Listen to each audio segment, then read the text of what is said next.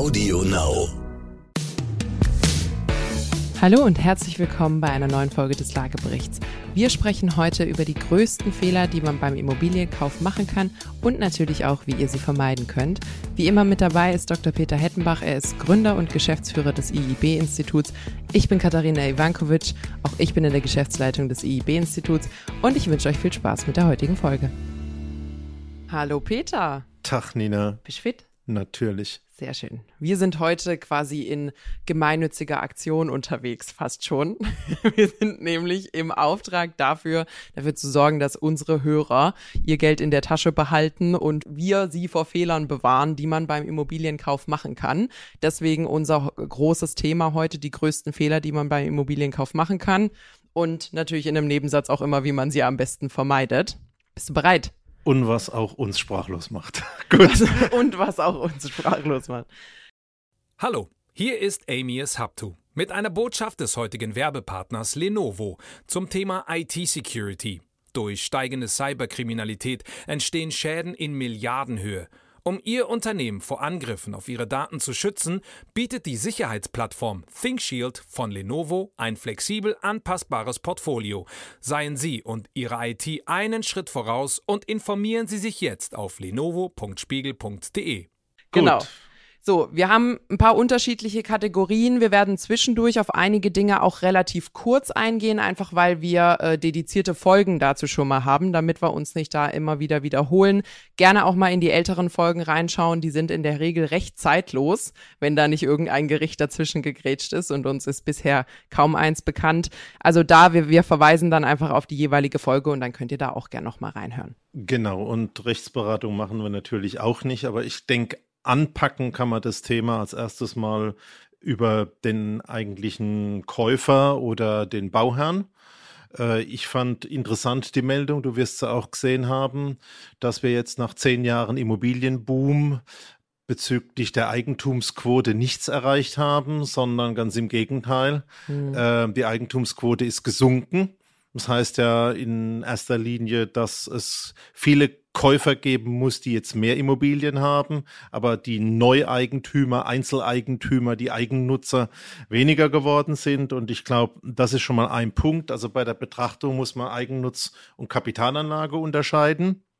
Und bei dem Fall dann direkt in die Immobilie zu gehen, auch nochmal ganz klar über das Thema Reden wir über Häuser oder reden wir über Eigentumswohnungen? Also lassen wir uns mal über Privatnutzer, Eigennutzer und über Kapitalanleger reden. Okay, wie willst du einsteigen? Naja, also ich glaube, besonders kompliziert ist es wirklich bei dem Thema in Eigentumswohnungen. Mhm. Ähm, bevor wir vielleicht äh, das aber machen, würde ich schon ein bisschen mal im Vorfeld eingehen auf das Thema, wie geht man mit Geld um, wie plant man das und so weiter, weil ich habe zum Beispiel die Erfahrung gemacht, dass äh, am Anfang der Käufer große Illusionen hat und äh, von der großen Villa freistehend mit Blick auf den See schwärmt. Und es kommt dann eine Zwei-Zimmer-Souterrain-Wohnung raus im äh, Mehrfamilienhaus Baujahr 1950. Mhm. Also da gibt's ja so einen gewissen Lernprozess. Ähm, ich glaube, bevor wir in die einzelnen Objekte gehen, sollte man noch mal ein bisschen über Planung und äh, über das eigene Geld äh, sprechen. Auch wie da mit Eigenleistungen und so umzugehen ist. Hast du dich da mal ein bisschen damit beschäftigt? Beschäftigt. Ja, ja, absolut. Ist ja auch ein großes Thema so bei uns gewesen in äh, der letzten Zeit und auch in einigen der letzten Folgen, dass man zum einen Flexibilität mitbringen muss beim eigenen Immobilientraum. Du hast es gerade gesagt, wenn man vielleicht ein Paar ist oder frisch eine Familie gegründet hat, dann darf man nicht so versessen sein auf seinem Einfamilienhaus mit großer Fensterfront und genau das und nichts anderes, sondern muss da auch wirklich ein bisschen Flexibilität reinbringen, dass man vielleicht nicht dieses Traumobjekt finden wird, sondern ein Objekt, was davon leicht abweicht. Vielleicht auch ein Objekt, was nicht für mich ist. Also ich kaufe eins, in dem jemand anders wohnt und wohne selber zur Miete. Also da muss man dann doch zunächst einmal rationaler rangehen. Also nicht verträumt, nicht verliebt in der Gegend oder vielleicht im schlimmsten Fall schon in ein Haus, dass man da wirklich zu emotional rangeht, sondern zunächst einmal Kassensturz. Und ich glaube, da ist jetzt auch ein großes situatives Problem entstanden. Wir reden ja überall von Knappheit der Angebote und dass man sich schnell entscheiden muss. Und wenn man sich dann noch dazu verliebt hat, dann geht man vielleicht auch mal viel zu schnell dran mhm. äh, und äh, verliert so ein bisschen die tatsächliche Marktbeobachtung aus dem Blick und äh, was man so als Vorschritte eigentlich noch machen muss. Also ich glaube, jetzt heißt es, bisschen vorsichtig sein, trotzdem zu prüfen und am besten sich vorbereiten, dass, wenn dann eine Entscheidung äh, tatsächlich ansteht, man sie auch schnell machen kann. Dazu muss man seine Finanzlage einfach mal einschätzen. Ich glaube, wir haben schon mal drüber gesprochen. Unsere Einschätzung heißt, ohne Eigenkapital geht's nicht, wenn du nicht schon die erste Million hast. Mhm. Bank sieht's wahrscheinlich genauso. Genau. Also wir haben dazu ja eine Folge kaufen ohne Eigenkapital. Da gerne auch mal reinhören zu dem Thema speziell. Kurz ein bisschen vorweggenommen. Unser Fazit ist, es gibt eine ganz, ganz, ganz kleine Gruppe, für die das eventuell eine Option ist. Im Allgemeinen kann man aber sagen, sollte man vermeiden. Wenn man jetzt aber Eigenkapital hat, wäre ja so der nächste Fehler. Ich muss ja budgetieren, wohin geht denn mein Einkommen im Monat. Da gibt's so eine Regel, so ungefähr ein Drittel sollte für die Immobilie draufgehen, kann auch ein bisschen mehr sein, aber es sollte quasi so die 35 Prozent nicht überschreiten. Ansonsten kommt man in Bereiche, wo man dann entweder das Sparen vernachlässigt oder halt andere Dinge, die einfach wichtig sind. Wenn man merkt, Mensch, die Immobilie, die, die übernimmt mich total. Wenn ich da tilgen will, bin ich da bei 45 Prozent meines Einkommens. Dafür kann ich dann nur noch keine Ahnung, ein bisschen was sparen und zur Seite legen, dann muss man an der Stelle wirklich quasi den Fallschirm ziehen und sagen, ist es nicht für mich. Also ich muss Abstand nehmen von der Immobilie. Da darf man kein finanzielles Risiko eingehen. Man muss bedenken, die Entscheidung trifft man, wenn man selbst hoffentlich in einer guten finanziellen, gesundheitlichen Situation ist. Man trifft die Entscheidung aber in der Regel für mindestens die nächsten 25 Jahre mindestens aber die zehn, bis man die Immobilie quasi sinnvoll veräußern könnte. Das heißt, ihr müsst da auch wirklich ein bisschen Notfallplanung betreiben. Wenn ihr euch am Anfang schon wirklich äh, Unterlippe, Oberkante da eingebunden habt, wird es ein bisschen schwierig hinten raus. Gut, also da gäbe es wahrscheinlich auch Kollegen, die sagen, 30 Prozent sind schon genug, aber du bist ja ein bisschen mutiger. Aber jetzt haben wir tatsächlich mal die Grenze. Dann beim nächsten Punkt, ich glaube, wir haben auch schon mal drüber gesprochen, aber man muss es nochmal sagen, es sind die Nebenkosten. Es ist nicht nur der Kaufpreis. Wenn du in die Nebenkosten gehst, hast du Schätzung für mich? Weißt ja, ich habe sowas gern. Ich glaube, da bist du besser als ich tatsächlich. Also mindestens 10 Prozent. Wir haben Ach, ja, unters wir haben ja, ja unterschiedliche äh, Grunderwerbsteuerthemen, wir haben mit und ohne Makler, aber 10 Prozent mal bitte einrechnen. Das ist ein wichtiger Punkt, nicht nur Prinzip der Anteil vom Netto. Nebenkosten auch ein wichtiger Punkt. Ich glaube. Vielleicht noch schnell eingeschmissen. Bei Eigentumswohnungen Hausgeld wird manchmal auch ein bisschen hinten runtergeworfen. Also das nicht vergessen ist auch ein signifikanter Anteil. Genau. Und das Thema Hausgeld entspricht bei dem Eigenheim auch einer entsprechenden Größe, die man richten muss, um das Haus instand zu halten für Reparaturleistungen und das fällt vielen Leuten total schwer. Äh, was mache ich denn da? Und äh, es gibt äh, ganz einfache kaufmännische Regel. Ähm, Im Regelfall ist die Abschreibung zwei Prozent des Werts hm. der Immobilie. Und die Abschreibung. Gebäude oder Gesamtwert? Natürlich vom Gebäude. Die Grundstücke. Den Fehler sind, machen wir nicht nochmal. Die Grundstücke sind natürlich draußen. Ähm, aber jetzt nehmen wir mal den Gebäudewert äh, wirklich in der Größenordnung von 200.000 Euro. 10 Prozent sind bei 20.000. Also du musst wirklich Geld rechnen. Größenordnung mindestens 2, 3 Prozent, was du brauchst, um die Bausubstanz auf dem Stand zu halten. Da geht mal ein Rollladen kaputt und dann brauchst du mal eine neue Tür. Ähm, also diese zwei bis drei Prozent vom Gebäudeteil auch noch mit einrechnen. Und dann sind wir ja schon bei der Rate. Und bei der Rate gibt es eben auch die Komponente Zins und Tilgung. Und äh, da wird einfach dann oft, und auch da können wir, glaube ich, verweisen und es äh, kurz machen, ähm, die Tilgungsrate zu klein gemacht. Und ähm, Größenordnung wäre es ja schön, wenn man zwei, drei Prozent tilgen könnte, dann ist man etwa bei 20, 25 Jahren Laufzeit. Dann passt das noch einigermaßen und anders eben nicht. Also das ist mal so die finanzielle Vorplanung und Achtung beim Objekt. Ich, wir wissen, dass jetzt ein enormer Druck drin ist, aber trotzdem muss man die Prüfschritte sich am besten vorher aufschreiben und sich dran halten. Genau, also nicht verleiten lassen, auch wenn es einem vielleicht passiert ist, dass äh, die letzten drei Immobilien, die man sich angeguckt hat und gut fand, dann von jemand anders vor der Nase weggeschnappt wurden. Es gibt Dinge, die müssen geprüft werden, ansonsten trifft einen das später wieder. Also da nicht übereilt den Zuschlag treffen. Wir haben gerade über Finanzierung und Co gesprochen. Also ich kenne mein Budget, dann äh, schaue ich mal meine Kosten an und die Nebenkosten. Dann bin ich äh, im Prinzip bei der Rate und guck mal, was passiert denn da noch alles. Und neben dem ganzen Thema, ich sag mal Instandhaltung, was ja Geld kostet, was man zusätzlich zur Rate noch weglegen muss, ist man natürlich auch bei dem Thema die geliebte Immobilie steht mal leer, weil man hat sie vermietet und man mhm. findet keinen Mieter oder äh, man muss wegziehen, äh, muss die Immobilie irgendwie anders nutzen. Da entstehen für mich zwei Dinge, wo richtige Fehlerquellen sind. Das eine ist, mein Vorschlag wäre, die Immobilie nicht so speziell zu machen, dass sie nur auf einen passt, mhm. sondern dass er an der Stelle vermietbar ist und damit hätte man auch gleichzeitig eine Größenordnung. Wenn du weißt, in meiner Gegend gibt es für ein Haus 1200 oder 1500 Euro Miete oder für eine Wohnung der Größenordnung kriege ich 1200 hin, sollte man einfach seine Kosten in diese Größenordnung bringen. Wichtiger Punkt aber, die zweite Komponente ist natürlich auch, das Ding kann auch mal leer stehen. Was wäre dein Vorschlag dazu? Genau. Ähm, aus der Welt der Startups gibt es einen Begriff, der nennt sich Runway. Der äh, ist geprägt, weil Startups gut darin sind, Geld auszugeben. Ich glaube, die sind gut daran, schöne englische Amerikanismen zu finden.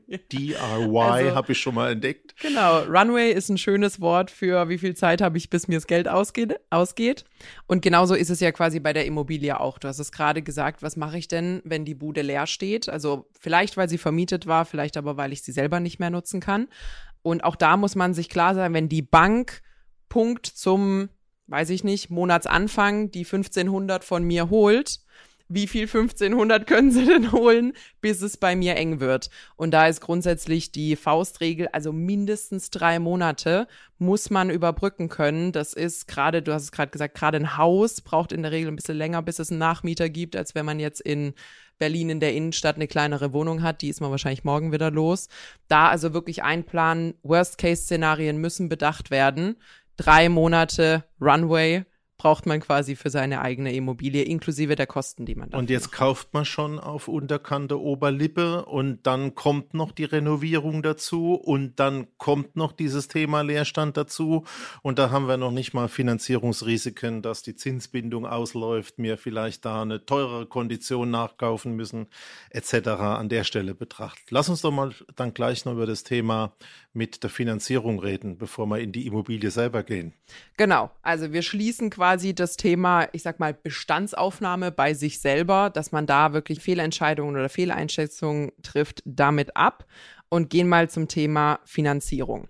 Finanzierung ist ja, da ist ja das Internet glücklich dazugekommen. Früher ist man einfach halt zu seinem lokalen Banker gegangen und das, was der einem gesagt hat, das hat man dann halt genommen. Da gab es nicht so viel Auswahl. Jetzt hat man ja die Großartigkeit von Vergleichsportalen und auch Dienstleistern. Das sind die Finanzvermittler, die für einen vergleichen. Das heißt, Regel Nummer eins, mehrere Angebote für Finanzierungskonditionen einholen. Und da gibt es auch wieder ein paar Stolpersteine. Ja. Also zum einen äh, läuft man jetzt nicht mehr so Gefahr, wenn man über einen entsprechenden Vermittler dran geht, aber bitte dran schauen, wenn man gleichzeitig mehrere Anfragen bei Banken startet, dann gibt es in der Schufa-Auskunft im Prinzip jeweils einen angefangenen Posten, der möchte eine Finanzierung haben. Banker könne darauf schauen und könne auch auf die Idee kommen, oh, wenn der jetzt schon sieben Anfragen offen hat, dann wird der wahrscheinlich von niemand finanziert. Da beteilige ich mich doch am liebsten auch nicht. Also bitte an der Stelle aufpassen. Das ist, wenn man zu viel tut. Ich kann ein bisschen aus dem Nähkästchen plaudern. Ich habe ja irgendwann mal einen Bahnhof gekauft. Ging mit der Hausbank alles super. Also alles ganz klasse, alles ganz toll. Mündliche Zusage, mittags Vorstandssitzung, abends Finanzierungsabsage. Begründung, es gibt keine Folgenutzung für einen Bahnhof. Da kann man keine Büros reinmachen, da kann man nicht drin wohnen. Das kann man, wie der Name schon sagt, nur als Bahnhof nutzen. Und deswegen ist uns das Finanzierungsrisiko an der Stelle zu groß. Also das Gegenteil ist, wenn man nur einfrägt und der einem dann auf dem letzten Meter im Prinzip das Wasser abgräbt, ist es auch ein Problem. Finanzierung muss man wirklich breit anpacken, um wirklich auch Alternativen zu haben. Sehr gut. Und da, wir haben es gerade schon erwähnt, also Finanzvermittler haben den Vorteil, dass die Zugriff haben auf Konditionen von mehreren äh, Anbietern. Also da könnt ihr euch auch schon mal per se eine Liste von zehn äh, unterschiedlichen Angeboten machen lassen, ohne dass ihr als Person quasi bei dieser Bank unmittelbar auftauchen müsst. Also da wirklich nehmt euch die Zeit. Das kann man auch machen, bevor man eine konkrete Immobilie vor der Nase hat. Haben wir auch schon drüber gesprochen. Das heißt, die eigene Finanzierungssituation, was kann ich mir leisten und wer würde es mir geben, äh, zu welchen Konditionen, kann man vollkommen unabhängig davon, ob man jetzt unmittelbar kauft oder nicht, auch schon vorab machen. Gut, wir könnten, bevor wir aufs eigentliche Objekt äh, und Lagedinge mal gehen, auch noch, glaube ich, im Zusammenhang mit der Finanzierung was über die Muskelhypothek sagen. Mhm. Ist ein wahnsinnig wichtiges Teil.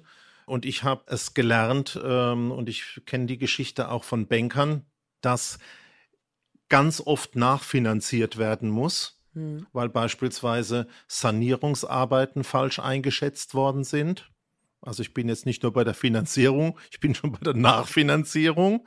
Äh, es kommt ganz oft vor, dass das Thema Muskelhypothek, also ich kann das alles selber machen, falsch eingeschätzt wird. Wir können mal so ein bisschen in Ihre Köpfe gehen. Überlegen Sie mal, was würden Sie denn einschätzen? Wie viel Geld kann man denn tatsächlich sparen, wenn man alles selbst macht? Du, du, du, du, du, kommen oft 50 bis 40 Prozent solche Größenordnungen raus, die Hälfte ist es aber bei weitem nicht. Im Regelfall 10, 20 Prozent, eher 10 Prozent. Und solche Fehleinschätzungen, auch je besser man sich einschätzt, ich bin ein toller Handwerker, ich habe eine große Familie wie bei dir, ich kriege irgendwie alle Materialien fast geschenkt und ich nehme die gebraucht. Da werden ganz viele Überschätzungen vorgenommen und deswegen ist es also neben der Kondition bei dem Kreditrahmen auch wichtig, sich mal Gedanken über die Höhe zu machen und vielleicht auch ein bisschen von dem Geld, was du gesagt hast, die Runaway wusste ich, was das ist. Das ist das beim Flughafen. äh, wie viel Geld man noch hat, vielleicht auch eine kleine Sicherheitsreserve anlegt. Genau. Das also, könnte man da reinbauen. Also da auch wirklich, ich war überrascht in der Recherche jetzt für diese Folge. Das Thema Verschätzung der Eigenleistung ist tatsächlich einer der häufigsten Fehler und auch einer der teuersten tatsächlich. Also abgesehen von wirklich, wenn man jetzt sehr, sehr Pech hat.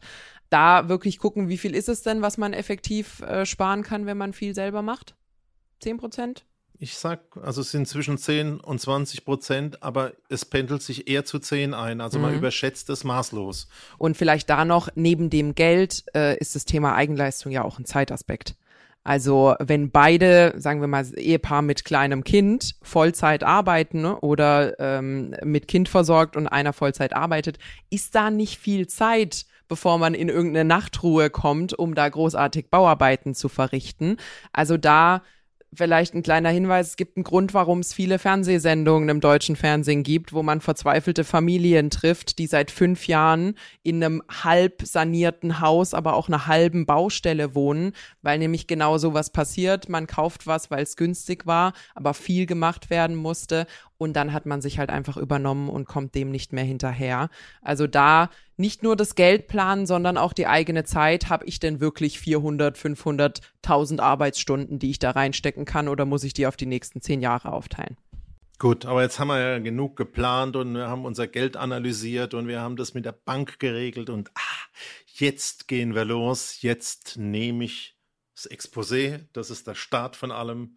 Was kann mir denn da alles passieren? Viel. sehr, sehr viel.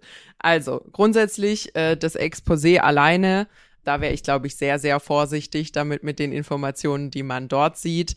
Ganz wichtig, man hat dort die Hard Facts, man kann sehen, wo die Immobilie ungefähr ist. Das heißt, man kann so eine Lage einschätzen, man sieht die, die harten Fakten dazu. Wenn man dann tatsächlich die weiteren Informationen bekommt, sowas wie Energieausweis oder die alten Nebenkostenabrechnungen und so, dass man da mal ein bisschen tiefer reinspickeln kann. Äh, Lass uns da mal noch später genauer reingucken. Okay. Das hat was mit dem Immobilientyp zu tun ein ganz zentraler Punkt beim Exposé, die sind unterschiedlich bunt und da gibt es rote, blaue und grüne und da sind mehr oder weniger Bilder drin, ist, das wird ja vom Makler gemacht. Und nach dem Makler ist der ja auch schadensersatzpflichtig, wenn er Informationen nicht richtig weitergibt, wenn sie ihm bekannt sind. Und bei dem Exposé passieren oft solche Dinge, dass beispielsweise der Makler sagt, die Flächenberechnungen und die Pläne, die reiche ich eins zu eins durch als Information. Wenn ich die nicht angepackt habe, bin ich später auch für nichts verantwortlich. Und dann hat man ein Riesenproblem. Und du hast mir ja im Vorfeld einen Fall gezeigt aus dem Jahr 2020.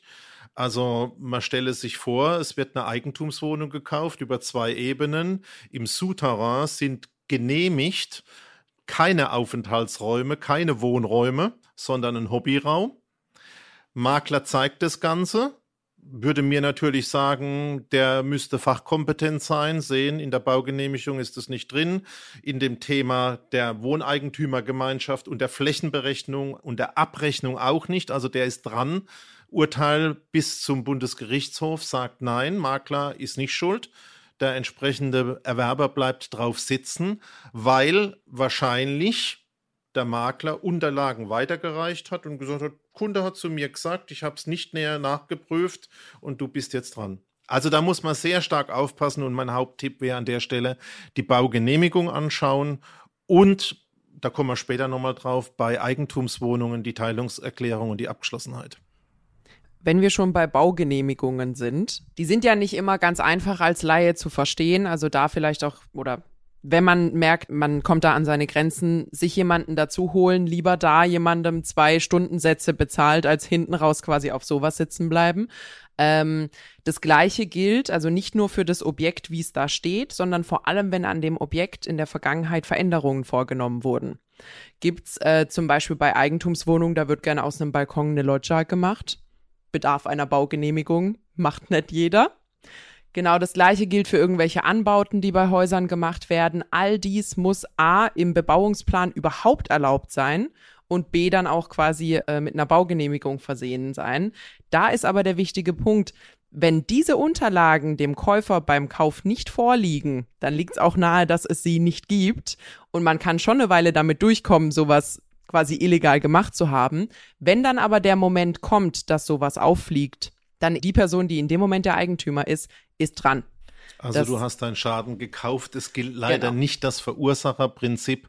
Und nochmal so Sachen, wie du sagst, Balkon vergrößert und nachträglich überdacht und umhüllt und Garage eingebaut und Kellerräume zusätzlich tiefer gelegt, ausgebaut, Wohnräume gemacht, andere Fenster reingebaut.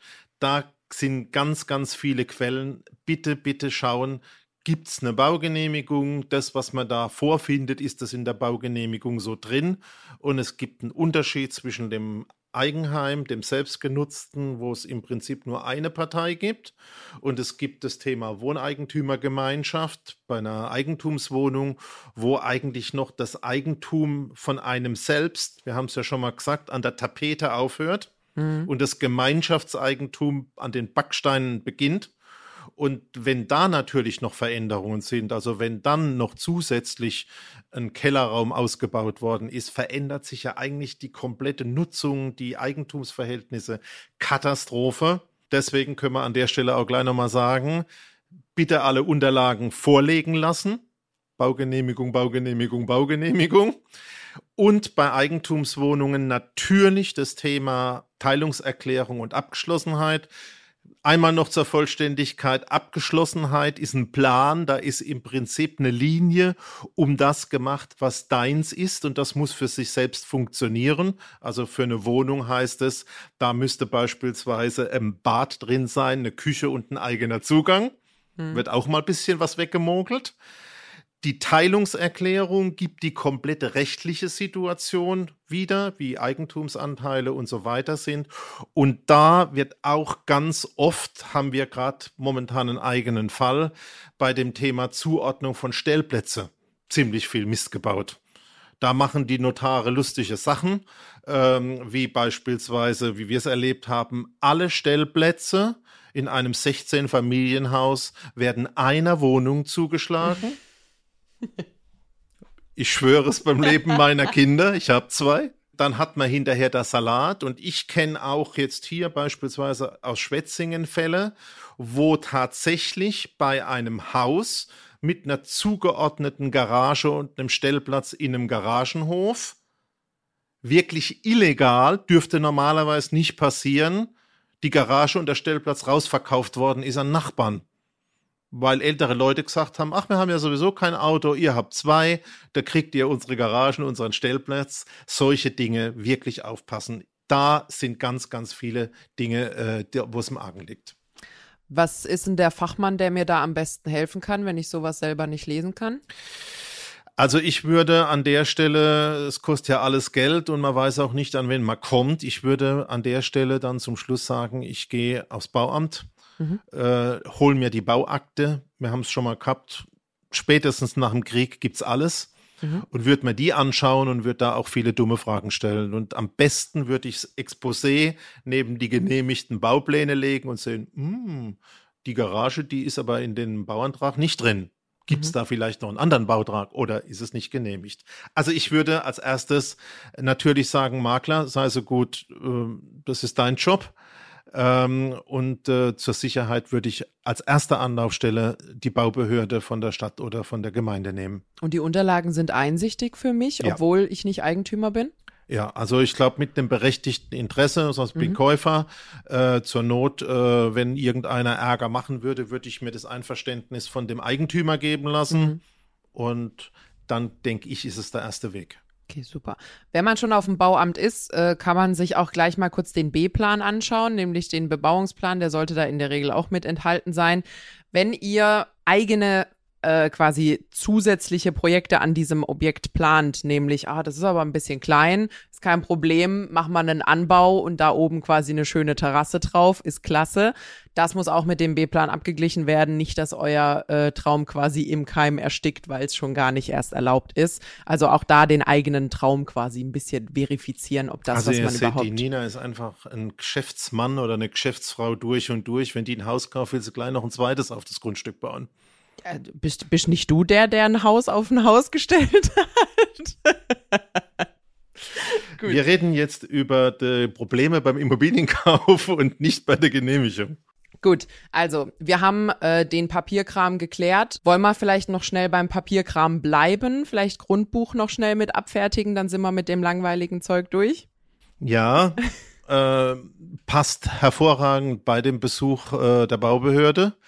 Grundbuchamt ist oft äh, angesiedelt neben der Baubehörde. Schauen wir mal. Und im Grundbuch stehen natürlich viele Dinge. Auch da haben wir schon mal drüber gesprochen. Gibt es verschiedene Abteilungen. In den Abteilungen werden eingetragen zum einen bauliche Dinge. Gibt es da ein Leitungsrecht oder ein Fahrrecht oder ein Gehrecht zugunsten einem? Und das zweite sind natürlich auch diese ganzen monetären Dinge. Gibt es eine eingetragene Hypothek etc. Und natürlich sollte man, das ist der Fachbegriff, eine Immobilie lastenfrei kaufen. Also der Schmutz muss da raus. Und ähm, das ist aber nicht so problematisch wie jetzt bei der Baugenehmigung, weil das Grundbuch siehst du als Grundlage zum Notarvertrag was ich vorhin noch gelesen habe, wenn man besonders schöne geografische Lagen hat, wo das Thema Sicht äh, ein Thema ist, da auch noch mal gucken. Es gibt teilweise richtig, richtig alte Klauseln in solchen Grundbüchern drin darüber äh, quasi, wie hoch gebaut werden darf, wo auf deinem Grundstück überhaupt nicht bebaut werden darf, weil deine Nachbarn ein Recht haben, den See zu sehen. Also da gibt's auch so ein paar Freak-Fälle aus der Vergangenheit. Gründlich lesen, so lang ist es nicht. und gucken, was drin steht, damit man eben auch solche Dinge, äh, wie zum Beispiel das geplante Gartenhäuschen, was dann doch nicht mehr stattfinden darf. Genau. Ähm, Grundprinzip heißt, dein eigenes Gebäude, dein eigenes Grundstück im Grundbuch und das, was daneben dran ist, halt auch im Bebauungsplan. Gut. Aber ich glaube, da hat man jetzt schon eine gute Orientierung. A, wie viel Geld habe ich denn? B, wie viel richte ich denn noch für das drumrum? Weil vielleicht mal ein Leerstand kommt, weil Sanierungskosten da sind. Ich glaube, wir haben Budgets dazu aufgemacht, finde ich wichtig. Dann waren wir bei der Finanzierung, mehrere Anfragen, aufpassen und dann einfach auch schauen, dass Tilgung und solche Sätze stimmen. Und jetzt sind wir bei dem ganzen Thema Baurecht gelandet und dem Exposé. Aber jetzt machen wir mal das Papier zu, oder? Und jetzt äh, schauen wir uns mal, bevor wir die Immobilie anschauen, nochmal die Gegend an. Was kann man denn da für Fehler machen? Wir haben ja erst letzte Woche äh, quasi eine Folge gehabt, wo ihr eine komplette Checkliste für die Besichtigung bekommen habt. Also da nochmal in aller Ausführlichkeit und mit Dokument zum Download, wo ihr abhaken könnt. Quasi da nochmal ein Verweis dazu. Punkt Nummer eins, viele haben ein bisschen unangenehmes Erwachen. Man zieht dann in die Immobilie ein, hat davor noch nie so einen normalen Arbeitstag oder einen Wochenendtag dort verbracht. Dann merkt man, puh, hier ist aber laut. Oder hier stinkt's. Oder die Fabriken, die eigentlich zwar Luftlinie relativ weit entfernt sind, das stört mich jetzt schon ordentlich. Und äh, du hast es ja letztes Mal gesagt, man sollte sich auch die Nachbarn anschauen, man darf äh, die Nachbarschaft anschauen, man darf sich auch die Nachbarn anschauen. man kann sich mal mit den Nachbarn unterhalten. In der Regel findet sich ja einer, der immer irgendwie Rasen mäht, äh, alibimäßig und einen sehr guten Überblick über die Nachbarschaft hat. Da also auch gucken, ähm, dass man da ein bisschen einen Eindruck bekommt, wer wohnt denn da? Bin ich da willkommen mit kleinen Kindern oder mit Tieren oder sonst irgendwas? Oder ist es vielleicht ähm, doch eine Gegend, die nicht so gut zu mir passt? Ja, also mein Tipp wäre, also den Punkt auf keinen Fall auslassen und ich würde in jedem Fall mehrfach hingehen, auf unterschiedlichen Wegen dorthin fahren, zu unterschiedlichen Uhrzeiten. Dann kriegst du so ein bisschen mit, was da los ist. Wir hatten das letzte Mal ja das Beispiel von unserer Schokoladenfabrik. Genau. Die ist, erst heute Morgen wieder super nach äh, Schokoladencornflakes gerochen ja, hätte ich dir sagen können, mittwochs um sieben wird Herrenschokolade gemacht. Sehr gut. Und deswegen klappt meine Diät, seit ich dorthin gezogen bin, nicht. Nee, ähm, genau. Also wir hatten jetzt relativ viel, was die Umgebung angeht. Wir haben noch so ein paar kleine Planungsdinge zum Objekt. Nämlich, ähm, ja, wenn man es selber nutzt, muss man darauf achten, dass man nicht zu verliebt darin ist, dass es quasi äh, irgendwo im Standard bleibt und nicht nur einem selber gefällt. Wenn ich es fremd nutze, dann brauche ich ja ein richtiges Konzept. Es gibt jetzt da draußen ganz viele Leute, die sagen, man kann eine Wohnung kaufen und dann vermietet man die auf Airbnb und wird steinreich. Macht jeder, kann jeder machen, ist ein super Konzept. Bevor man in so eine Unternehmung geht, ähm, wir haben schon mal drüber gesprochen, also die Rechnungen kommen schnell, das Finanzamt meldet sich schnell, die Bank meldet sich schnell, der Verkäufer will sein Geld haben. Das heißt, danach ist nicht mehr viel Zeit, um sich übers Konzept Gedanken zu machen, sondern man muss da zügig ins Geld verdienen gehen. Wenn an der, an der Immobilie was gemacht werden muss, dann muss auch das schnell durchzogen werden. Das heißt quasi in dem Moment, wo das Haus dir gehört, sollten bestmöglich die Handwerker am nächsten Tag vor der Tür stehen, wenn sie benötigt sind. Das heißt, diese ganze Planung und Überlegung, was ist denn mein Betriebskonzept, muss vorher passieren. Genau, und ich hätte einfach an der Stelle den Gedanken, mein Spruch heißt ja immer, wenn du ein Ass aus dem Ärmel ziehen willst, musst vorher eins reingetan haben. Wenn du dieses Konzept machst am Anfang, nicht wenn jetzt das Problem auftaucht. Und du kannst, so wie du jetzt gesagt hast, wirklich als Ass aus dem Ärmel ziehen, wäre für mich die Maßgabe, wenn man jetzt Geld hat, wenn man jetzt Einkommen hat und man sagt, es könnten ja noch 500 Euro im Monat mehr sein und vielleicht wäre eine Sauna oder ein Pool auch noch eine tolle Idee, würde ich da doch sagen, schaut auf die Weiterverwendung, die Zweit- und die Drittverwertung, ähm, weil 50 Prozent der Ehen werden geschieden in den ersten zehn Jahren. Ich will ja da kein schwarzes Bild an die Wand malen, aber dann hast du einfach einen Vorteil, wenn du die Kiste vermieten kannst. Und deswegen würde ich das Thema von vornherein so betrachten, dass ich mir anschauen wird, auch wenn ich ein Eigenheim baue, was gibt's denn da für im Prinzip Mieten? Wie könnte ich diese Immobilie weiterverwerten, wenn ich beispielsweise beruflich versetzt werde und von Mannheim nach Berlin oder von Berlin nach Hamburg gehe, um eben nicht verkaufen zu müssen? Denn das ist im Regelfall der schlechteste Fall, wenn du unter Zeitdruck verkaufen musst. Genau. Und selbst wenn deine Ehe eine von den 50 Prozent ist, die nicht geschieden wird und man wird gemeinsam alt und glücklich, sind die Kinder irgendwann aus dem Haus. Das heißt, man steht da mit einem 200 Quadratmeter Eigenheim, wo im Erdgeschoss die Wohnräume sind und im Obergeschoss die Schlafräume und ein zusätzliches Bad, denkt sich, das sind eine Menge Zimmer, die ich hier habe, die ich nicht brauche, hat aber eine Immobilie, die eigentlich kaum noch sinnvoll zu teilen ist, in quasi separate Wohnungen, um einen Teil dazu vermieten. Also da auch, falls man selber baut oder was kauft, bei der quasi ersten Berührung, die man mit der Immobilie hat, auch mal überlegen, Gibt es da eine mögliche Einliegerwohnung? Kann man das Objekt dann sinnvoll teilen, damit ich vielleicht im Alter mit meinem Partner nur noch auf 100 Quadratmetern wohnen muss und äh, wir die restliche Fläche beispielsweise als separate Wohnung vermieten können, um noch ein zusätzliches Einkommen zu haben? Nina, wir schauen mal auf die Uhr. Was? Schon so spät? Der Peter hat heute genug von mir. Nee, ich glaube, wir haben aber auch wirklich enorm viel abgedeckt. Um es nochmal schnell zusammenzufassen. Erstens, es muss geplant werden, bevor ihr reingeht. Also nicht samstags zwei Gläser Wein und sagen, Schatz, wir kaufen jetzt eine Immobilie und man sitzt montags beim Makler, sondern wirklich vorab einen Plan haben, wo wollen wir hin, wie spielen sich die nächsten Jahre unseres Lebens ab, ist es überhaupt sinnvoll, dass wir uns hier jetzt quasi ähm, festsetzen oder sollten wir lieber eine Kapitalanlage haben, in der dann jemand anders wohnt. Zweiter Schritt ist, Hose runter, wie ist die finanzielle Situation, was können wir uns leisten und mit dieser Analyse dann quasi in die Finanzierungssuche gehen und erstmal gucken, was gibt mir eine Bank denn und zu welchen Konditionen. Da nochmal der Hinweis, man sollte zwar mehrere Angebote einholen, muss dabei aber vorsichtig sein, weil mehrere Finanzierungsanfragen bei Bankinstituten in der Schufa gemeldet werden und sich negativ später aus, äh, äh, auswerten könnten. Da kann zum einen äh, die, die Online-Marktplätze können da helfen, aber auch Finanzvermittler, die bei sich in der Datenbank schon unterschiedliche Konditionen parat haben.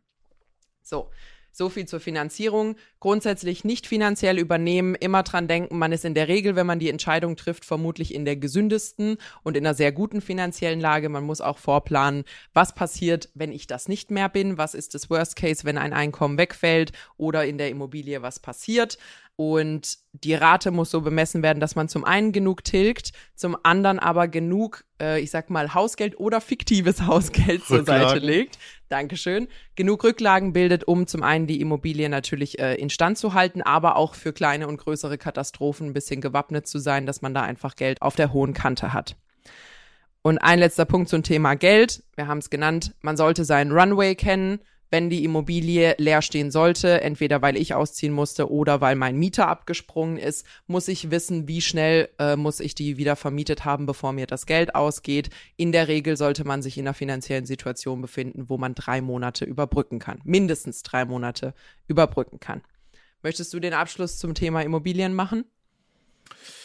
Basierend auf einer Weisheit einer bekannten Immobilienphilosophin aus dem laufenden Jahrhundert wer Eigentum verzichtet. genau. Machen Sie es gut. Sehr schön. Ja, vielen lieben Dank. Das war unsere Folge zu den größten Fehlern, die ihr beim Immobilienkauf machen könnt. Wenn ihr da noch Ansätze habt, euch irgendwas gefehlt habt oder ihr vielleicht, wir haben vorhin Peters Bahnhof-Story gehört, eine interessante Story für uns habt, was ihr schon so erlebt habt, teilt es uns gerne mit. Ihr erreicht uns entweder über E-Mail oder auch bei Instagram als Lagebericht Podcast. Wir freuen uns da immer von euch zu hören. Ansonsten machen Sie es gut. Auf eine gute Zukunft mit Immobilien. Genau. Ihr findet uns wie immer mittwochs bei Audio Now und überall, wo es Podcasts gibt. Bis dann. Tschüss.